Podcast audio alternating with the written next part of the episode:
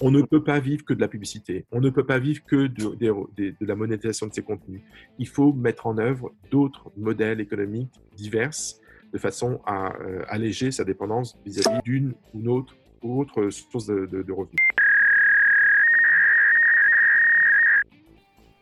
Bonjour et bienvenue au show Minter Dialogue, épisode numéro 102. Aujourd'hui, nous sommes le 22 mars 2020. Je suis Minter Dial, votre compère et hôte pour ce podcast. Cet entretien qui suit est sur un vrai sujet de fond, le rôle et l'avenir des médias. Mon invité, c'est Vincent Perrine, PDG de WANIFRA, l'Association mondiale des journaux et des éditeurs des médias d'information. Elle représente plus de 18 000 publications, 15 000 sites web et plus de 3 000 sociétés dans plus de 120 pays.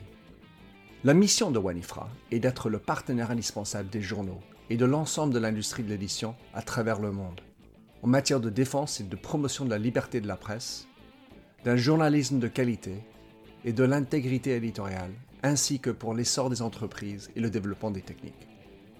Dans cet entretien avec Vincent, nous discutons du rôle important de la presse, la disruption et adaptation nécessaires face aux diverses pressions, les modèles économiques et bien plus.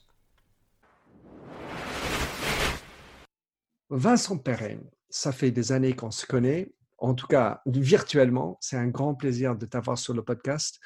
Tu es le PDG de One Ifra, euh, qui permet et qui vraiment lutte pour garder la liberté des médias. C'est comme ça que je le comprends. Dans tes mots, qui es-tu, Vincent? Euh, Merci, Minter, de m'inviter euh, à ce podcast. Alors, qui je suis? Je suis un passionné des médias. Parfois, c'est difficile à vivre aujourd'hui compte tenu des tendances de marché, on se pose des questions sur notre avenir, mais je pense que la, presse, hein, en particulier l'information, a un tel rôle dans la société que euh, je pense qu'on ne peut pas, euh, vivre sans. Et, donc, c'est ma vie depuis 30 ans. Euh, travailler pour des éditeurs de journaux. Quand on dit journaux, c'est, je ne parle pas du support, ce sont des éditeurs de presse d'information, qui soient sur mobile, sur l'Internet, sur le papier. Euh, au travers de différentes fonctions en France, à l'international, euh, en Suisse, en Espagne, en Allemagne. Euh, j'ai fait, j'ai fait un petit bref passage dans un cabinet ministériel également en France. Et depuis sept ans maintenant, je dirige donc l'Association mondiale des éditeurs de presse d'information, WANIFRA. Excellent, excellent parcours, Vincent. alors, tu es PDG depuis 2012 avec cette expérience-là et, de toute façon avec ton, tout ton parcours, comment est-ce que tu décrirais l'évolution de ce qui s'est passé entre, enfin, on va dire de 2012 à 2020 pour être plus concret? Ben, entre 2012 et 2020, il s'est passé euh, quelque chose euh, qui a eu euh, des conséquences énormes pour l'ensemble des professionnels des médias et notamment ceux pour lesquels je travaille, avec qui je travaille, donc des éditeurs de presse quotidienne essentiellement c'est que dans notre secteur, puisque c'est aussi une des, missions de notre organisation, c'est de monitorer les tendances du marché.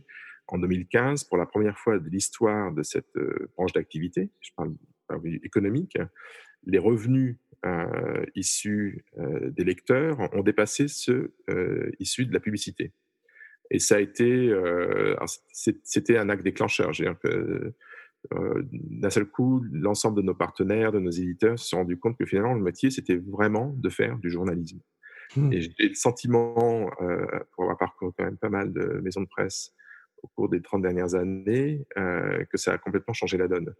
Il y a une prise de conscience qu'à un moment donné, effectivement, le marché publicitaire, malheureusement, euh, ne suffit plus à, faire fonctionner et à faire vivre des rédactions de 200 personnes, des outils industriels qui sont très lourds, des réseaux de distribution qui sont également très lourds et très coûteux, euh, et qu'il faut se recentrer sur euh, nos audiences, nos communautés.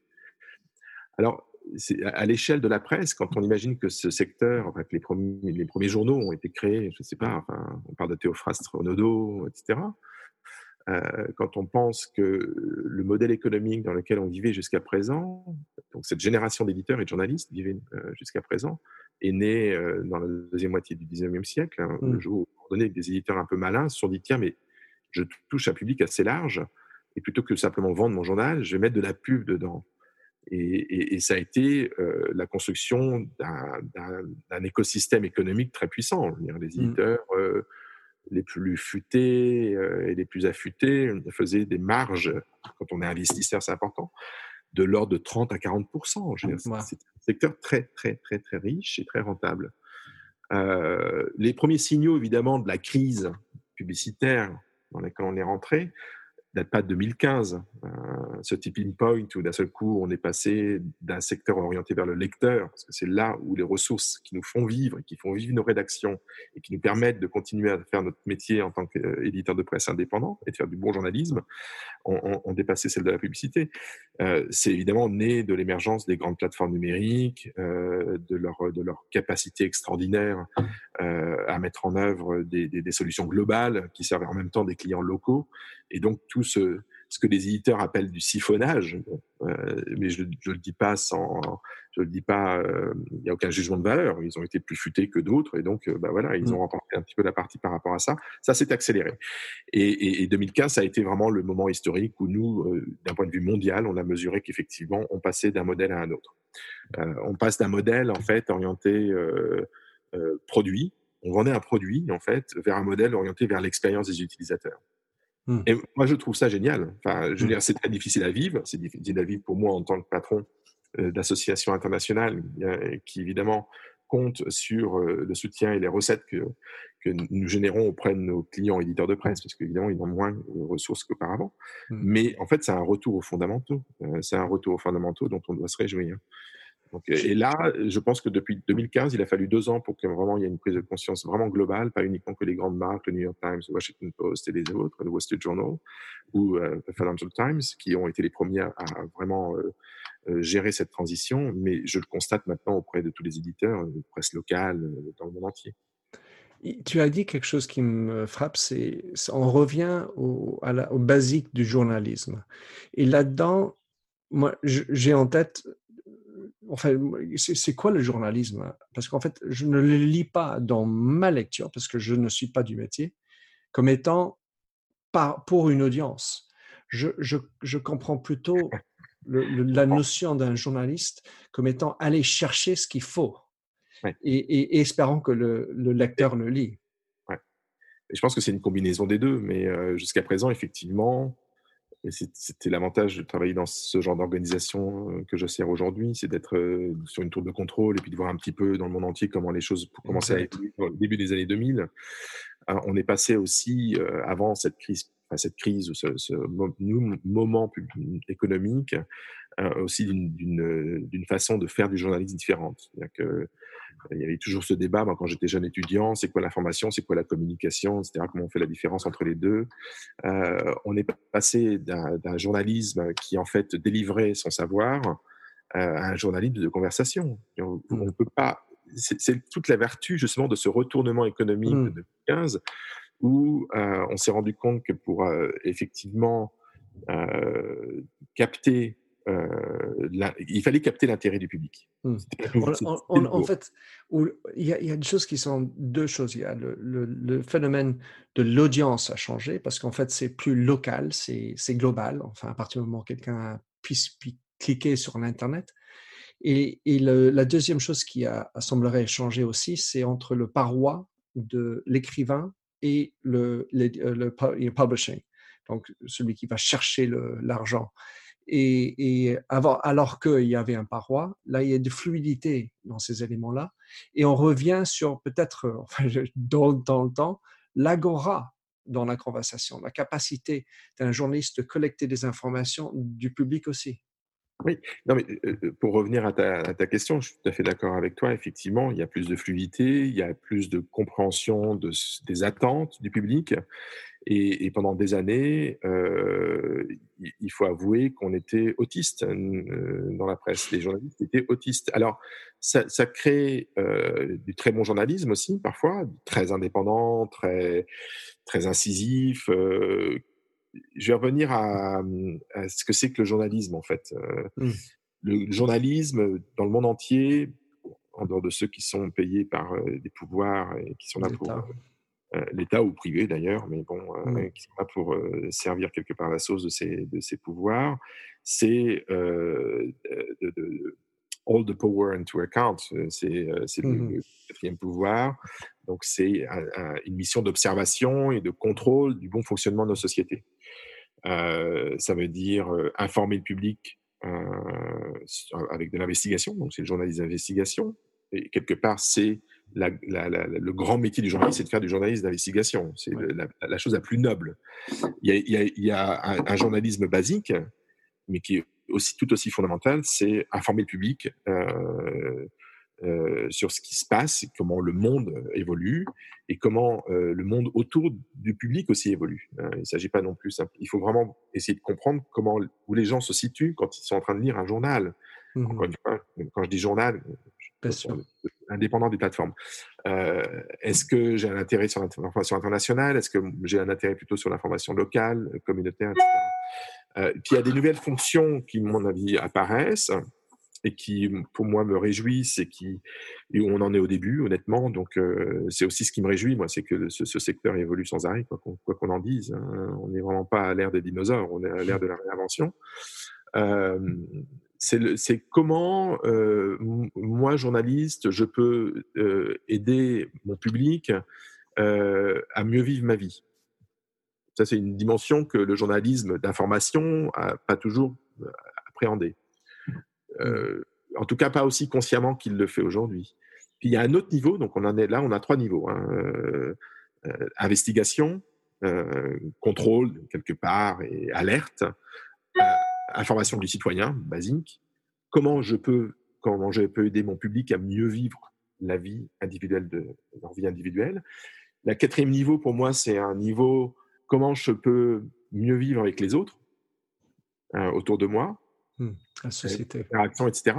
Et le dernier niveau, qui est encore le plus subtil c'est, et le plus difficile, c'est comment faire en sorte que je peux mieux vivre et, et, collaborer avec mon entourage. Comment je peux faire moi en tant qu'individu et comment, un journal, et comment la presse, comment l'information peut m'aider à trouver quelque part les moyens, les, les, les, les outils, les idées qui me permettent de mieux m'intégrer dans la société qui m'entoure. Donc c'est on parle d'une mission très générale, après une mission plutôt vers l'individu, euh, sa vie quotidienne, de sa famille, de ses proches, etc., de son interaction avec les gens qui l'entourent, de la société, et de son intégration dans la société. Et là, en fait, quand on combine ces cinq dimensions euh, des missions du journalisme telles que moi je les perçois, eh bien, on a vraiment fondamentalement ce que c'est que le journalisme. Le journalisme, il est là pour faire société.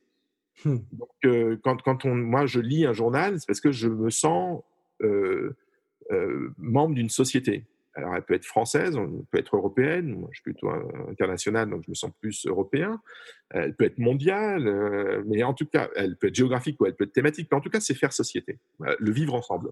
Alors, le problème, quelque part, c'est que le journaliste doit être payé.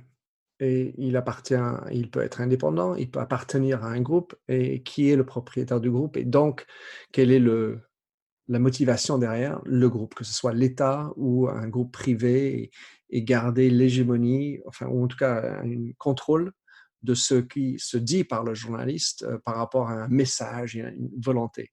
Donc il y a cette histoire-là qui reste encore en suspens et un, problème, on va dire, parce que c'est un peu opaque pour le, le, citoyen.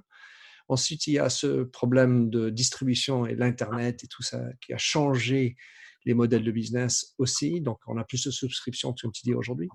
Il y a un troisième phénomène, Vincent, qui est cette quête et, envie de garder la liberté de l'expression. Et, et aujourd'hui, on est face aussi à quelque part une révolution, enfin une révolution, pardon, c'est pas le bon mot, mais un, tournement dans la démocratie où on voit le, les extrémités en train d'arriver, et donc justement contre vous, quelque part, les médias Alors, le... encore une fois, tout, se tient. Euh, le fait qu'encore une fois, un éditeur de presse et un journalisme doivent envisager de, de vivre avec, euh, de sa relation avec son lecteur fait qu'il a des obligations nouvelles. Et la première obligation euh, sur laquelle beaucoup d'éditeurs et beaucoup de journalistes évidemment travaillent, c'est la crédibilité. Mmh. Euh, donc, sur le premier point, sur le, le, la propriété des médias, si à un moment donné, je veux être je veux remplir mes fonctions de journaliste, je veux avoir une audience, et en même temps, je veux en vivre, parce que je ne peux pas simplement vivre d'amour et d'eau fraîche. il faut que, à un moment donné, je puisse, d'une manière ou d'une autre, maintenant on est vraiment dans cette tendance-là, monétiser quelque part ce service. Alors avant, on le monétisait au travers des annonceurs. Les annonceurs n'étaient pas regardants toujours. Certains l'étaient, mais enfin, ils se rendaient vite compte que ça, ça, menait à rien. Ils n'étaient pas regardants sur le contenu. Euh, ou en tout cas, certains décidaient de ne pas paraître dans l'humanité euh, s'ils étaient plutôt libéraux et inversement. Mmh enfin, euh, ce que je veux dire, c'était une, puissance, une, relation indirecte. Là maintenant, le journaliste, il est au cœur de cette relation. Pour, pour pouvoir vivre de son métier, pour continuer à faire sa mission, ils sont d'abord dirigés par leur mission. La plupart des journalistes ne sont pas là non plus parce qu'ils vont faire une carrière et, ils vont gagner de l'argent. Ce n'est pas, pas un métier dans lequel il y a quelques-uns qui sont bien. Il n'y a pas millionnaire en grand journaliste. Donc la première motivation, c'est c'est d'avoir des lecteurs et pour aujourd'hui pour, avoir des, pour continuer à avoir des lecteurs, compte tenu de la masse d'informations et du, de, de l'overload d'informations qu'il y a dans le monde aujourd'hui et des différentes plateformes qui le fournissent, eh ben, il, faut effectivement faire valoir sa crédibilité. Et donc, mmh. ça crée des obligations. Quand un propriétaire a les mêmes contraintes, parce qu'il a les mêmes contraintes, il faut qu'il fasse vivre sa machine, mmh. maison de presse, euh, autour d'une relation euh, où il va inévitablement envisager de monétiser ce contenu, eh ben, ça veut dire qu'il faut qu'il soit crédible. Euh, donc on est, on, est passé quand même aussi, alors il y a toujours des pressions, il y a des propriétaires de médias, on en connaît, je ne vais pas les citer, il y a des propriétaires de médias privés et publics, et, spécialement de grands États euh, mondiaux aujourd'hui, dont on, euh, on les connaît très bien, que ce soit la Chine ou la Russie, qui sont les deux meilleurs exemples hein, de, de, contrôle de ces organes d'information sous couvert de journalistes professionnels. Hein, L'Arabie Saoudite l'Arabie Saoudite, euh, on va dire, enfin voilà, l'Arabie Saoudite, la Chine et, l'Iran et, la Russie sont et l'Iran aussi, donc toutes les quelque part quelques régimes dictatoriaux. La Hongrie aussi d'ailleurs, de façon plus subtile et peut-être plus indirecte, mais il y a aussi un contrôle d'État. Mais euh, il y a dans la plupart des pays, même dans ces pays-là, il y a des presses indépendantes. Alors, à quelques exceptions près, c'est plus difficile d'en trouver en Arabie Saoudite, mais il en mmh. existe en Russie. Bien sûr. Kaitsin, en Chine. Euh, Avec Hushuli. Voilà. Pour être crédible à un moment donné, si, si, vous êtes un propriétaire, un entrepreneur responsable et que vous avez des équipes de rédaction et que vous avez une responsabilité économique et une responsabilité sociale vis-à-vis de vos employés, vous devez quelque part à un moment donné faire un effort de fournir une, une information crédible. Je, je suis peut-être naïf, mais je pense que le public sait très bien reconnaître une bonne information d'une mauvaise information à mmh. terme, pas immédiatement, mais à un mmh. moment donné, il y a un effet de bascule. Euh, donc, je, pourrais citer, on pourrait citer, on a cité ces exemples de manipulation euh, de contenu. Je pourrais aussi citer des exemples, parce que c'est un débat qui a toujours été très très euh, chaud en France sur qui contrôle les médias. Euh, oui, il y a des secteurs de la presse que la presse n'est pas uniforme. Il y la presse d'information, la presse audiovisuelle, la presse magazine. Donc, je pense que chacun des marchés opère dans des contextes différents. Euh, si on s'intéresse à la presse information, alors on va dire ah oui, mais la Lagardère. Mais la Lagardère, qu'est-ce qu'il contrôle? Il contrôle quasiment rien. Et euh, en termes de presse d'information, il mmh. a effectivement aujourd'hui euh, des radios, j'ai pas l'impression en écoutant européen en France qu'il euh, y a un message de fond sur la puissance du marchand d'armes que pouvait être la Gardère dans le passé. Quand je lis le Figaro, en dehors de certains éléments parfois éruptifs au moment des élections, j'ai pas l'impression que les pages internationales, les pages culture ou même les pages politiques du Figaro, même si c'est une orientation très politique très claire, représentent les intérêts du groupe d'assaut qui contrôle le Figaro. De la même manière, quand je lis Le Monde, qui est contrôlé par Iliade et Berger, enfin les héritiers, et euh, maintenant un investisseur euh, euh, tchèque qui opère dans le dans le dans le dans l'énergie, notamment les énergies fossiles. J'ai pas l'impression qu'il y ait des messages subliminaux quand je lis le monde. Donc, à un moment donné, il y a une responsabilité d'un entrepreneur, d'un journaliste, et quand on a des garde-fous bien installés, évidemment, moi j'ai l'avantage de vivre dans une société où ces garde-fous sont sans arrêt rappelés, l'indépendance, l'indépendance, l'indépendance, notre héritage de la Révolution française, des citoyens, le pluralisme, etc. Donc c'est bien. Je me rends compte que dans beaucoup de pays, c'est pas toujours le cas. Mais encore une fois, l'offre est tellement abondante, il y a tellement de, capacité de voir émerger de nouvelles offres d'informations alternatives qui sont crédibles que même les, grands, euh, les grandes marques sont toujours euh, euh, susceptibles d'être mises à bas, d'être décrédibilisées et donc de, disparaître tout simplement. donc, voilà, il faut, faut, rester, il faut avoir la, tête froide par rapport à cette histoire de contrôle de l'information. Ce qui est important fondamentalement, c'est de préserver le pluralisme de cette information et, de sa diversité. Ce qui me paraît, enfin, qui, décrédibilise n'importe qui, c'est l'attachement à l'argent.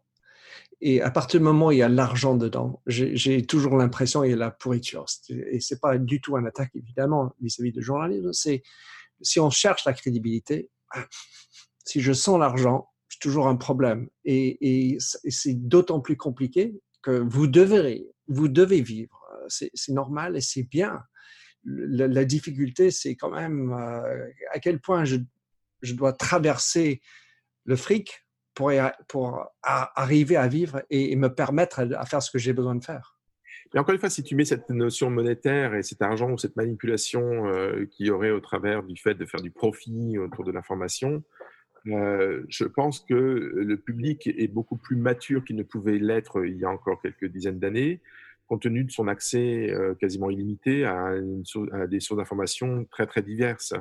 Donc, euh, avant, on pouvait faire croire au public que l'information qu'il diffusait, c'était la vraie information et qu'il n'y avait pas d'autre.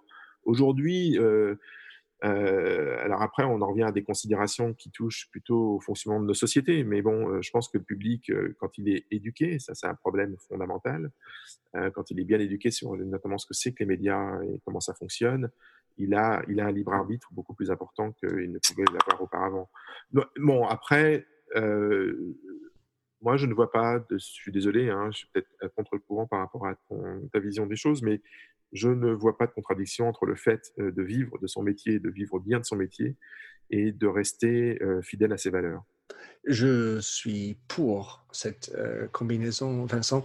C'est juste la notion de la crédibilité qui est un, problème inhérent dans le business, inhérent dans la politique euh, et, le pouvoir attaché à l'argent fait qu'il y a systématiquement des déviations. Et c'est ça dont, on a, heureusement, dans une population plus éduquée, un peu de cynisme et se dire, oh, bah, je ne peux pas croire en tout. Moi, je voulais te poser une autre question, Vincent, qui est sur le Wanifra. Vous êtes basé en France. Vous avez donc un, contact avec 120 euh, pays. Est-ce que dans les médias du monde entier, la France a une crédibilité pour, que tu puisses être basé à Paris. par rapport à, je prends euh, l'exemple d'un Wikipédia basé aux États-Unis ou, d'autres pays qui ont parfois un, reniflement euh, mondialement qui n'est pas, aussi bon, mais il me semble que la France détient une position crédible dans les médias et grâce à ça, Wanifra basé à Paris. Oui, je pense que c'est vrai. C'est plus difficile à juger moi étant euh, français, euh, mais quand j'ai pris mes fonctions et mes équipes étant essentiellement internationales, je n'ai pas de français dans mes équipes, euh, et notamment beaucoup d'anglo-saxons, ils étaient très sensibles au fait de rester en France. Mmh. pour eux, ça véhiculait un message très fort. et c'est quoi ce message? Parce que je voudrais décortiquer un peu. quand le New York Times a décidé de fermer sa rédaction aussi à Paris, ça a été aussi un message euh, difficile à accepter pour les gens. Je pense que c'est peut-être un petit peu passé, un petit peu obsolète, l'héritage, encore une fois, de, de, notre grande révolution citoyenne, que ce soit 1789, 48, euh, de grandes figures politiques, euh, de gens comme, euh, je sais pas, René Cassin, euh, Déclaration universelle des droits de l'homme, après-guerre. c'est peut-être c'est certainement lié à ça. Je pense que ça a tendance à être un peu plus obsolète aujourd'hui, même si c'est encore très très important, mais il y a d'autres pays qui euh, véhiculent euh, cette, cette, notion. Puis il y a sans doute aussi une partie de rêve par rapport euh, au mode de vie français, au fait qu'on vit dans un pays qui est très sensible et qui est très prompt à protester, beaucoup plus que n'importe quel autre pays, je pense, dans le monde. Il faut clairement dire, quand on voit un petit peu les, les études sociales euh, sur notamment la, relation de confiance dans la société, les Français sont des gens qui ont tendance à gueuler plus facilement que la moyenne et donc à faire valoir leur voix. Donc peut-être qu'il y a un mélange en fait euh, historique un mélange aussi culturel et social euh, qui justifie cette position. Mais on n'est pas uniquement français. Alors on a été créé en France parce que d'abord c'était un résistant euh, de la première heure qui a, qui a créé euh, cette fédération en 48, euh, cofondateur du Parisien, un entrepreneur, mais en même temps un journaliste, mais un homme de conviction, et un résistant qui était aussi très cosmopolite, hein, qui a pris son bâton de berger et qui a décidé qu'il fallait créer une communauté et un effort collectif au, sein des éditeurs de presse pour reconstruire ce qui avait été détruit par le nazisme et la Seconde Guerre mondiale. Mmh et, les puissances d'argent, puisque là on parlait aussi euh, des maîtres de forge qui contrôlaient la presse dans les années 30. Hein. Euh, donc euh, eux, ils voulaient mettre, voilà, ils voulaient, repartir à zéro, et pour repartir à zéro, ils se sont dit on va le faire collectivement parce que plus on est autour de la table, plus on aura de chances de trouver des solutions aux problèmes que nous connaissons aujourd'hui, plus on aura aussi de capacité à définir l'éthique de notre métier, définir les lignes rouges à ne pas dépasser et euh, servir de force d'émulation sur l'ensemble de nos confrères dans le monde. Donc c'est devenu très rapidement une fédération internationale d'éditeurs et notamment d'associations euh, locales. Euh, C'était extraordinaire parce que ses fondateurs, euh, il faut se remettre dans les années 50, euh, euh, prenaient leurs leur moyens de transport, ils allaient recruter des éditeurs en Inde. On a eu des Japonais qui sont très très vite rejoints euh, la fédération, comme quoi aussi euh, il fallait oublier le passé. Euh, les Allemands mmh. ont rejoint très vite aussi l'association, les Américains, etc. et simplement pour la petite histoire, ça c'est le fond, la, la, création donc de cette association 48. Mais Wanifra, c'est aussi la combinaison de différentes institutions et la crédibilité porte toujours. Donc, tu parlais de la crédibilité de la France et du message que ça pouvait porter d'être une association française qui parle de liberté de la presse, de la même manière que Reporters sans frontières, qui est une organisation beaucoup plus activiste que la nôtre, mais qui opère dans les mêmes milieux. Je dis activiste parce qu'elle représente des individus, nous, nous représentons des institutions et des mmh. entrepreneurs. Euh, donc, on n'a pas toujours les mêmes missions, mais on a le même message d'indépendance et de défense des droits de, de la presse et des journalistes, euh, et basé également en France. Dans les années 60, on a un autre élément de crédibilité qui s'est ajouté euh, à, cette, à cette base, c'est la création d'une association plutôt orientée sur les problématiques technologiques, sur laquelle on pourrait peut-être revenir, mais enfin, je ne vais pas trop parler de, de cette histoire, euh, on n'aura peut-être pas le temps. Mmh. Et, et, pourquoi l'Allemagne? Ça a été créé en Allemagne bah, parce que l'Allemagne, c'est le pays de l'ingénierie. Et donc, c'est clair que nous, on a bénéficié aussi de cette crédibilité allemande quand on a mmh. développé nos activités de conseil, d'accompagnement sur euh, ce que c'est que la bonne technologie qui nous permet de, de, de, gérer les entreprises de façon sérieuse euh, et, et, et, efficace. Et aujourd'hui, ça joue encore beaucoup. Euh, beaucoup de pays à l'international sont sensibles au fait que euh, Wanifra est une association qui, pour certains, est considérée comme aussi allemande parce mmh. qu'on a cette branche technologique euh, qui est basée en Allemagne, puisque le groupe Mes équipes, en fait, est en Allemagne. Une chose est certaine, pour moi, le fait que c'est en France, c'est en Europe. En Europe, on a besoin de collaborer pour survivre. C'est-à-dire, il y a des marchés qui sont à part entière, qui marchent, mais dans, les médias, ce que je ressens, c'est cette fibre de, besoin de, partage, malgré le fait qu'on peut ne pas aimer l'équipe de foot de tel et tel pays, machin truc, mais qu'il y a, déjà une espèce de, alors que, bon, compliqué, mais cette notion de besoin de collaborer. Et je voulais souligner aussi l'autre, Philippe Herzberg m'a fait découvrir dans les coulisses, je suppose que tu connais Philippe, le, Magnum Photo. Et, et, et, encore une fois, là, dans les médias, basé à Paris, international, l'éthique, les principes du photojournalisme. Et c'est quand même mondialement reconnu comme étant ça. Alors, donc voilà, juste, euh, je, voulais avoir ton opinion, mais dans les, dans les minutes qui nous restent, je voulais parler euh, aussi du GAFA, donc euh, Google, Apple, Facebook et Amazon, enfin moins Amazon on va dire, sauf que Washington Post quelle est la position de Wanifra par rapport aux médias sociaux et aux GAFA de manière générale? Parce qu'évidemment, ils ont fait partie de la disruption totale des médias.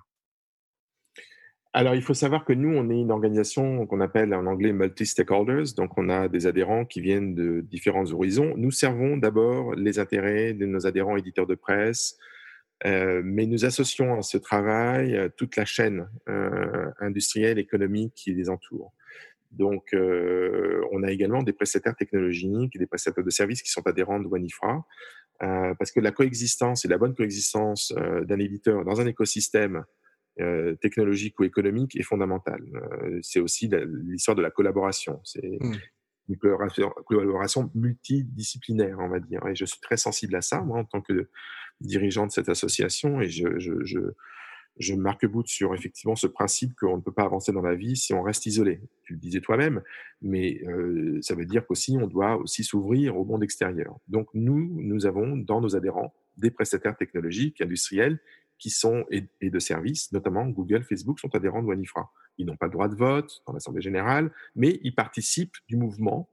Euh, et, et, moi, ce que je dis à mes éditeurs, c'est que oui, nous avons, et je parfois je prends la parole pour euh, manifester notre, notre, nos désaccords vis-à-vis de Google, Facebook, les derniers, les plus récents, étant euh, leur position euh, très surprenante sur les droits voisins.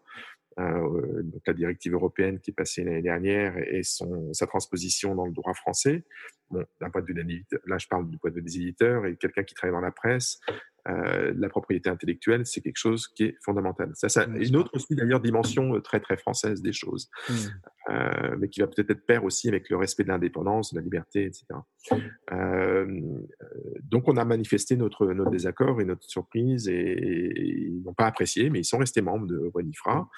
Euh, donc quand on a quelque chose à dire, on le dit, mais on a besoin. Enfin, je veux dire, on peut pas.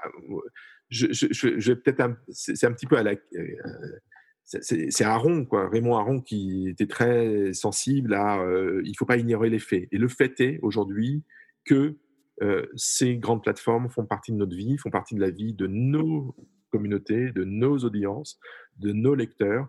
Ils sont un modèle économique qui est très hostile euh, au modèle économique de mes entreprises, puisqu'évidemment, ils, ils, construisent leur modèle sur la publicité, encore une fois, on en revient toujours au même problème hein, du modèle économique de la presse, et qu'ils ont réussi à mettre en place effectivement des mécaniques euh, qui ont ravagé euh, le modèle de la presse traditionnelle. Euh, mais bon, il y a des solutions de retournement. Comme je le disais aujourd'hui, quand on voit des taux de progression en termes de, de vente de contenu euh, numérique euh, et de vente de contenu journalistique numérique, avec toutes les contraintes positives que ça entraîne vis-à-vis de la relation du lecteur, de la satisfaction, de la crédibilité de l'information, de la nécessité de servir bien euh, son audience. Euh, il, y il, y il y a des voies de sortie. On n'est pas sorti de, de l'ornière, mais en tout cas, ça progresse bien. Donc, qu'est-ce qu'on fait avec euh, Google, Facebook, Apple et les autres, les GAFAM? Euh, bah, encore une fois, on défend nos valeurs, nos principes d'indépendance. Ce sont des mécaniques qui sont elles-mêmes construites sur euh, la nécessité d'être monopolistique. Alors, ils ont un message très positif en disant on sert le, on sert, on organise l'information dans le monde. On est le flux. on est les seuls à le faire. Ça, il y a quelque chose qui, à un moment donné, pose problème. Mais toute leur mécanique et toute leur stratégie est liée à ça. C'est la stratégie des grands groupes qui sont nés, enfin, des, des, des grands groupes qui sont nés des mouvements libertariens des années 70 en Californie. Euh, c'est inscrit dans leur gène. Je pense ils, sont basés là-bas. Ah. Donc ça, c'est quelque chose qui, à un moment donné, euh, bah, il y a une confrontation d'intérêts. Nous, on défend une information plurielle, diverse. Euh, eux défendent un modèle unique. bon, et en plus, ils vont sur les territoires économiques sur lesquels on avait bâti nos modèles économiques, nous. Donc forcément, ça crée des frictions fondamentales. Et euh, par ailleurs, ben, on ne peut pas ignorer euh, le fait qu'ils sont là euh, et qu'il faut faire avec. Donc on travaille avec eux. il faut, je suis clair par rapport à ça. Moi, tant que ça sert à, l'intérêt de la transformation culturelle, organisationnelle de nos entreprises de presse, elles en ont beaucoup besoin. je fais appel à leur soutien. Alors que certains me disent oui, mais bon, ils vous servent, ils servent de vous pour pour blanchir un petit peu leur leur mauvaise leur mauvaise réputation. Euh, leur mauvaise réputation dans le secteur, elle est faite. Hein, euh, en, ce qui concerne les éditeurs, euh, c'est clair. Pas tous, mais enfin, la plupart sont bien conscients que on en est là aujourd'hui parce qu'il y a un nouveau modèle économique. Mais encore une fois, on va pas blâmer un concurrent parce qu'il est meilleur que vous, qu'il a une autre façon de faire euh, son métier que, que vous. C'est une réalité, il faut l'accepter et à partir du moment où on l'accepte, on arrive à naviguer entre confrontation et collaboration. C'est ce qu'on appelle le principe de frenemies, hmm. des friends, mais qui sont aussi des enemies. Et moi, c'est la manière dont je travaille avec Google et, euh, ils le comprennent. Et je fais en sorte après, et je pense que les éditeurs doivent faire la même chose, euh, c'est qu'à un moment donné, c'est une question de dépendance. Parce que là, on finit par être peut-être potentiellement dépendant d'un acteur qui va orienter un petit peu votre liberté d'action. Donc, il faut absolument, nous, en tant qu'organisation internationale indépendante, mais également nos adhérents et nos éditeurs de presse, continuer à travailler sur la, la, la diversification par contre, pardon, de leur modèle économique. Mmh. On ne peut pas vivre que de la publicité, on ne peut pas vivre que de, de, la monétisation de ces contenus. Il faut mettre en œuvre d'autres modèles économiques divers de façon à euh, alléger sa dépendance vis-à-vis d'un, d'une ou une autre, ou autre source de, revenus. Voilà. Alors, dans, dernière question rapide, enfin j'espère rapide, euh, c'est sur les, médias du monde entier, euh, est-ce que se définit un modèle qui a, qui a l'air d'être celui de l'avenir? Selon toi, ce serait lequel? On en est encore un peu, c'est un peu trop tôt pour le dire. Euh, il y, a, il y, a, beaucoup de facteurs qui rentrent en ligne de compte. Il est clair que la presse locale souffre énormément parce que d'abord, elle n'a pas un accès au capital facile. Il n'y a pas beaucoup d'investisseurs qui vont miser sur des titres d'information locale. Et ça, ça pose un vrai problème sur l'ensemble de l'écosystème, y compris les grandes marques internationales ou nationales. Je la puissance des marques internationales fait est ici aussi de la richesse du, du, terreau dans lequel elles opèrent. Et plus il y a de petites marques, plus il y a une information plurielle et, diverse, euh, plus ça sert les intérêts de l'information au sens large, de la crédibilité de l'information et de tout ce qui euh, s'ensuit. Euh, donc, l'accès au capital pose un problème pour une bonne partie de nos populations d'entrepreneurs et d'éditeurs. Euh, et on en voit beaucoup qui ferment la porte euh, et qui vont fermer, à mon avis, dans les prochaines mois, accélérées par la crise du Covid-19. C'est très clair. ça se passe de façon différente dans tous les pays du monde. Les Américains ont une tradition euh, de jouer au Monopoly avec euh, les entreprises de presse. C'est assez historique. Ça s'est accéléré euh, ces dernières années, ces deux dernières années, notamment une, énorme consolidation du marché de la presse locale et métropolitaine américaine et la disparition de, nombreux, enfin de centaines de titres de presse locale. maintenant, on parle de désert d'information aux États-Unis, suppression de postes journalistiques et des méthodes industrielles et capitalistiques euh, très douteuse, puisqu'en fait, il s'agit grosso modo de réduire les coûts maximum pour pouvoir revendre le bébé euh, au, meilleur offrant, meilleur offrant un peu plus tard. bon, ça, c'est la financiarisation quelque part de notre économie qui touche aussi la presse. On n'en est pas là euh, en Europe aujourd'hui encore, heureusement, mais c'est clair qu'on va avancer vers un phénomène de consolidation. Et il n'y a pas aujourd'hui de modèle alternatif qui permette effectivement la reconstitution d'un territoire, d'un écosystème économiquement suffisamment attractif pour attirer des investisseurs. Donc ça, ça pose un vrai problème aujourd'hui. On n'est pas encore sorti de l'auberge, comme tu disais tout à l'heure. Je voulais juste terminer sur une, euh, pour moi, tirer mon chapeau à, ce que tu fais. Je pense que le fait que tu es français euh, n'est pas anodin, euh, formidable d'être international. Moi, je lis avec le journalisme l'esprit critique. Et je pense que le, pays au monde qui, a, qui est le fleurion de l'esprit critique, c'est quand même la France. Euh, Vincent, comment est-ce que quelqu'un peut te suivre, connecter, comprendre mieux ce que fait Wanifra euh, et, voilà, suivre euh, et même éventuellement te supporter plus financièrement ou autrement?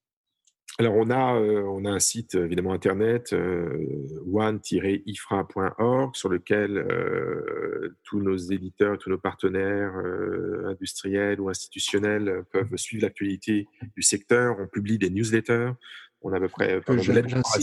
il faudrait que tout le monde s'abonne. Excuse-moi, des lettres d'information. Donc, on a, on a à peu près 5 euh, ou 6 lettres d'information publiées par euh, Wanifra. Moi-même, j'ai ma propre euh, lettre d'information, mais plutôt une lettre d'information de veille que vous trouverez sur Nouzel, notamment. les réseaux sociaux où nous sommes aussi très présents.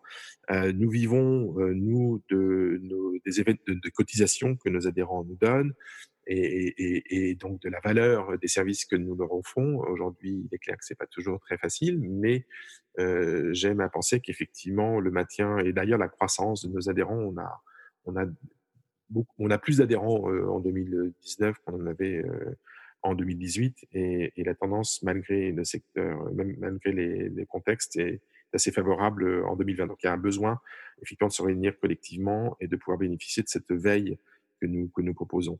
Donc réseaux sociaux, Internet, euh, webinars euh, mmh. que nous organisons régulièrement. En ce moment, on a lancé depuis donc l'émergence du phénomène du Covid, un certain nombre de webinaires pour trouver des solutions collectives, partager des, des, des, des leçons apprises des pays les plus affectés. ils sont publics et en accès libre. et puis évidemment, on a notre activité d'aide au développement des médias dans les pays les plus sensibles, puisque c'est une partie de notre mission dont on n'a pas parlé. Nous avons aussi une mission d'une de, ONG euh, avec un statut très particulier. Hein. Je rappelle que Wanifra est une organisation à but non lucratif, évidemment. Euh, et à ce titre-là, nous recevons des donations euh, de grands donateurs qui nous aident à développer des programmes qui accompagnent les femmes en Afrique, les femmes journalistes au Moyen-Orient, en Asie du Sud-Est. Wanifra est le premier, par exemple. Enfin, je terminerai là-dessus. Mais comme quoi nos activités peuvent parfois être très diverses, mais c'est la première plateforme aujourd'hui de défense des droits euh, de la femme journaliste dans le monde euh, au travers d'un programme qui s'appelle Women in News. Euh, et ça, c'est financé uniquement par des dons privés et publics de petits, mais surtout de grands donateurs internationaux. Donc ça, si ça vous intéresse, mes coordonnées sont sur le site de Wanifra.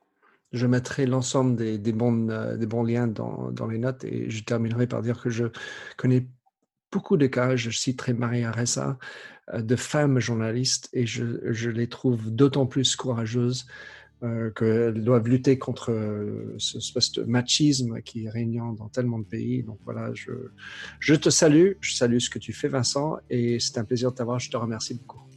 Merci Minter, à bientôt. Merci de nous avoir écoutés sur Minter Dialogue en français.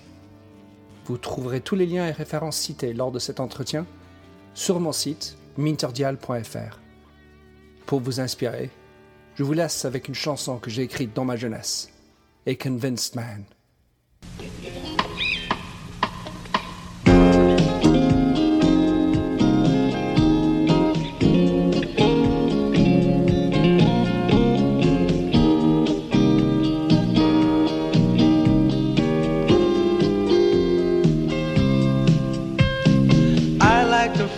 A stranger tucked around me, precipitating the danger to feel free. Trust is the reason. Still, I won't tell the lie. I sit here passively, hope for your respect, anticipating the thrill of your intellect. Maybe I tell myself there's no use in me lying.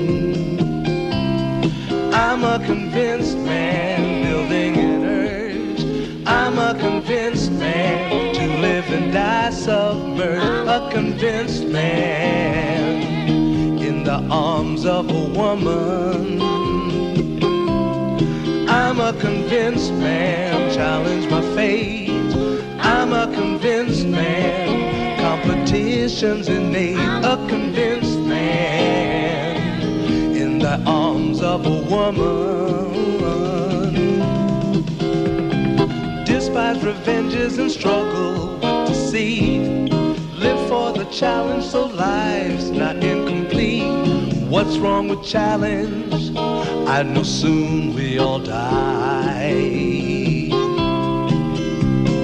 I like the feel of a stranger tucked around me, precipitating the danger to feel free. Trust in my reason and let me show you why.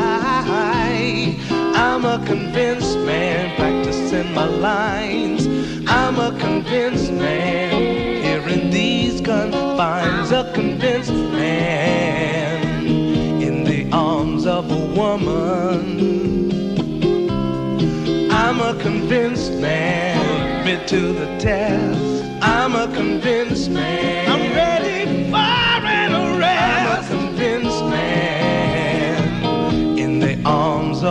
woman.